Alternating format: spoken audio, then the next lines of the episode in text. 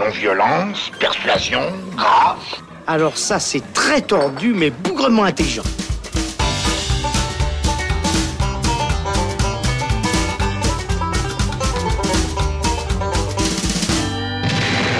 Salut les cinéphiles, bonjour ou bonsoir à tous, c'est Alex et bienvenue dans le Shot, la version courte du Saloon qui sera consacrée aujourd'hui à The Nun, nouvel opus de la saga Conjuring, puisque le film d'horreur qui est plutôt attendu, enfin ça dépend pour qui, euh, déchaîne le box-office euh, aux États-Unis depuis quelques jours et sort dans nos salles le 19 septembre. On en discute avec notre héros du jour, oui, parce que en fait euh, tu as réussi à trouver le courage pour aller le voir, Thibaut Je te Ducret. remercie du, du qualificatif, salut. Salut Thibaut. oui, il fallait peut-être du courage pour aller voir donc ce cinquième opus en fait de la saga Conjuring qui a été euh, débuté en 2013 par le réalisateur James Wan qui avait fait donc euh, ce film d'horreur euh, qui avait vraiment très bien marché. Ensuite, il y a eu une suite et deux spin-offs, les deux Annabelle donc sur la poupée. Et voici un nouveau spin-off dans cette saga qui se consacre au personnage d'une nonne un peu effrayante. Raconte-nous un petit peu cette saga. Pourquoi, pourquoi faire cinq films déjà en cinq ans? Alors parce que ça a été euh, particulièrement lucratif. Euh, déjà pour resituer, donc James Wan, c'est à la base le réalisateur du premier Saw. euh, qui Ouais. a donné lieu à la, la franchise elle-même très très très lucrative qu'on connaît et qui avait enchaîné avec là aussi une franchise d'horreur qui avait pas mal fonctionné, Insidious et bah, fort de ce succès, il a pu se lancer dans une encore une nouvelle euh, franchise horrifique, euh, Conjuring, donc, qui est un cas assez particulier puisque c'est euh, l'adaptation des, faits réels avec entre gros guillemets, enfin ça on laissera chacun en juger, mais de véritables affaires paranormales, les, dossiers du, couple Warren, qui étaient donc des, des enquêteurs du paranormal dans les années 70, et c'est notamment eux qui sont intervenus dans l'affaire d'Amityville. Et euh, du coup, euh, le premier Conjuring euh, s'inspirait d'une de leurs affaires, un, des cas les plus célèbres, et c'était l'occasion pour James Wan, de, encore une fois comme sur Insidious, de revisiter un petit peu le, film de, Maison Hantée. Ouais, c'est ça. Et, finalement, qu'est-ce qui, qu'est-ce qui rajoutait en fait en plus? Qu'est-ce qui l'amenait? Qu'est-ce- Comment on explique en fait ce succès Puisque finalement, le, le film euh, d'épouvante dans une maison hantée est hyper balisé, vu et revu. Et pourtant, là, il y avait. il y Bah, avait je pense chose. que là déjà le, le fait que qu'ils s'inspirent donc de, de, de ces véritables affaires euh, qui avaient euh, déjà leur petite notoriété, qui avaient fait pas mal parler d'elles à l'époque, et euh, ben voilà tout, tout- quand on met en avant à chaque fois inspiré de réels, ça, ça attire déjà un peu l'attention.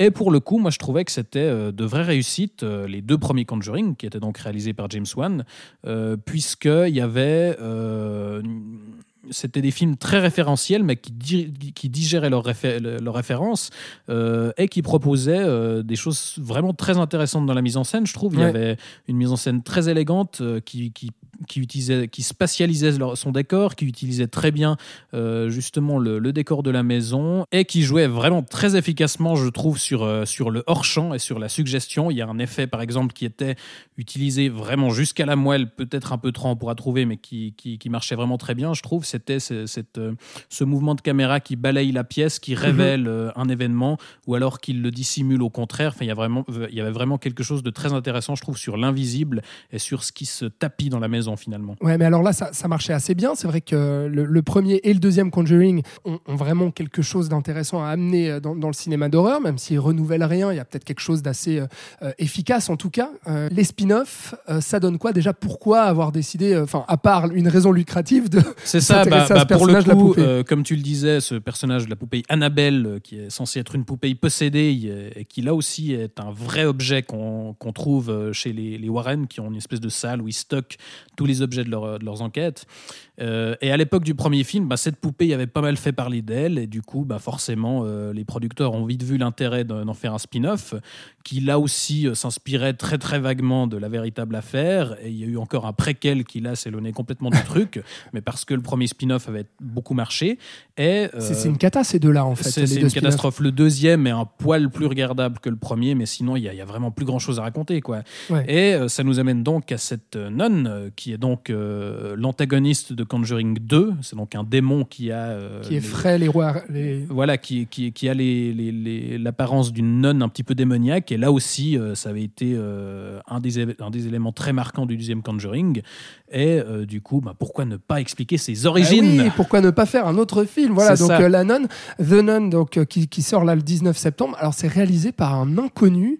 Est-ce que c'était déjà le cas sur les, sur les spin-offs d'Annabelle? J'ai un doute. Oui, bah, aussi- ils étaient allés cherché pour le deuxième, par exemple, le réalisateur de Lights Out, donc, dont j'ai Ah plus oui, le nom, donc, mais qui était ce film d'horreur ouais. qui jouait sur la, la- la lumière et l'obscurité. C'était déjà fait remarquer, quoi. C'est ça, voilà. Et sinon, le, le premier, sauf erreur, était réalisé par quelqu'un de l'équipe technique des, des Conjuring. Mais, mais là, on a un inconnu à la barre de, de cette nonne. Ça, ça vaut quoi, du coup? Est-ce que c'est un désastre comme les autres euh, spin-offs ou est-ce qu'il y a des choses à Bah, sauver? Moi, j'étais vaguement intrigué parce que pour le coup, James Wan euh, est crédité au scénario, donc euh, ça aurait pu euh, être gage de qualité.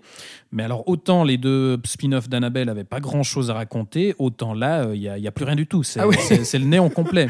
Donc, pour situer vaguement. C'est encore le on- diable On qui a affaire à un prêtre et, et une nonne qui Ah n'a bah. pas encore Ouais. fait ses vœux, donc une nonne en devenir, qui sont envoyés en Roumanie euh, enquêter euh, dans un couvent, puisque sur, sur le suicide d'une nonne. Déjà, la Roumanie, ça fait Voilà, flipper. alors hein. forcément, déjà, oulala, euh, l'horreur absolue. Et du coup, ils doivent enquêter sur le, le suicide d'une nonne et ils vont évidemment être confrontés à cette fameuse nonne démoniaque.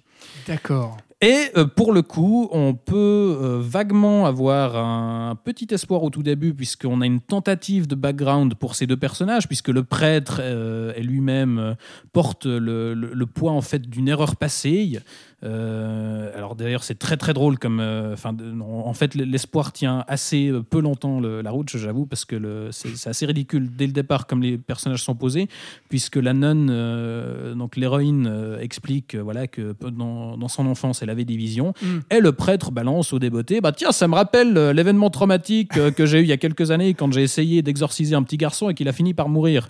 Donc ça sort de nulle part. D'accord. Et on se dit, du coup, voilà, ce- cette culpabilité-là, ça va peut-être être plus tard, mais non. Alors, en plus, euh, c'est complètement débile parce que le, la nonne en question, donc le, pour le coup, on va, on va, on va s'en mêler les pinceaux entre la nonne l'héroïne et la nonne euh, le, le- Ah méchant oui. du film. Ah, voilà. Mais la nonne démoniaque est censée exploiter les, les peurs euh, des, des personnages et les faiblesses.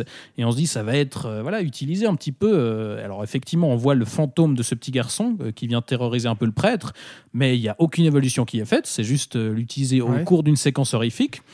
Pareil, du côté de, l'héroïne, qui est donc une nonne en devenir, elle n'a pas encore fait ses vœux et on voit qu'elle hésite un petit peu à, à s'engager dans cette voie-là. Surtout qu'elle doit être très effrayée par cette nonne démoniaque. Tout à fait, et on se dit, bah, ça peut être intéressant. On a un personnage qui doute, qui hésite à s'engager là-dedans. Et un- une des choses intéressantes dans, dans les deux Conjuring, je trouve, c'était euh, le questionnement de la foi, puisque on avait Ouais. bah, les, les deux héros qui combattaient ces forces du mal étaient eux-mêmes croyants, mais euh, il y avait toujours la question est-ce que on a affaire à des véritables démons? Est-ce que c'est pas euh, justement euh, des, des- une arnaque? C'était un des enjeux du, du deuxième opus, par Mhm. exemple.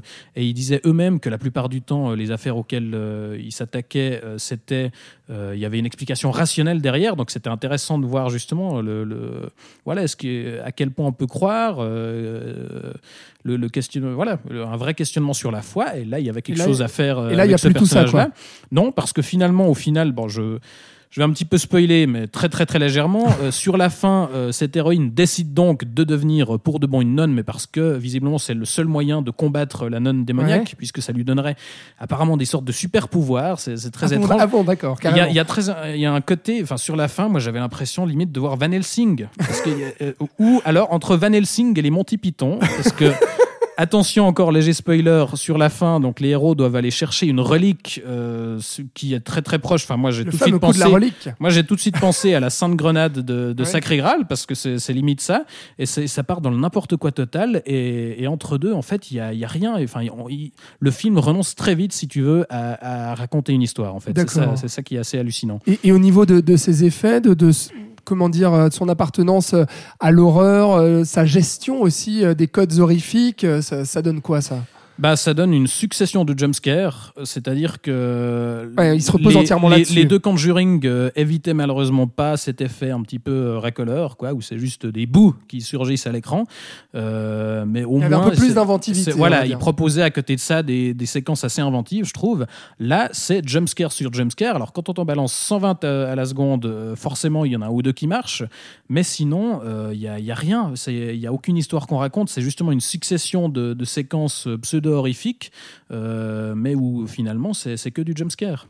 Ah, D'accord. Bon, donc euh, tu déconseilles, euh, j'imagine, euh, à éviter même. c'est on, on pourrait pas s'en faire un film du samedi soir comme ça. En, en- Non, non, non, non honnêtement, c'est très très vite gonflant parce que donc les personnages, on en a rien à taper. À part les deux héros que je viens de mentionner, il y a un Québécois, un jeune Québécois qui les, qui les accompagne et qui balance à la limite une punchline qui, moi, m'a fait beaucoup rire, mais parce que c'est très très con, c'est-à-dire que vers la fin, la nonne démoniaque va le tuer. Donc ça devient drôle quand même. Oui, mais parce que mais parce que c'est juste très bête. Oui, bah C'est-à-dire que la, la nonne euh, démoniaque va le tuer et lui dit euh, tu vas mourir euh, le français et il précise non je suis québécois et là il lui fout sur la gueule. Ça à la limite c'est un peu rigolo. C'est pour ça que je rapprochais un petit peu de Van Helsing, c'est que ça part un petit peu en cacahuète sur la fin.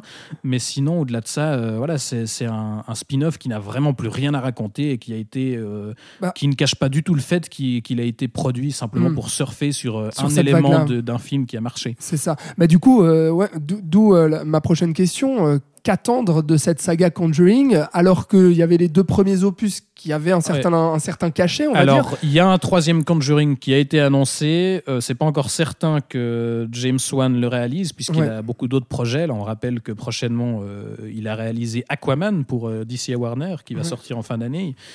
Maintenant, euh, voilà, je sais pas.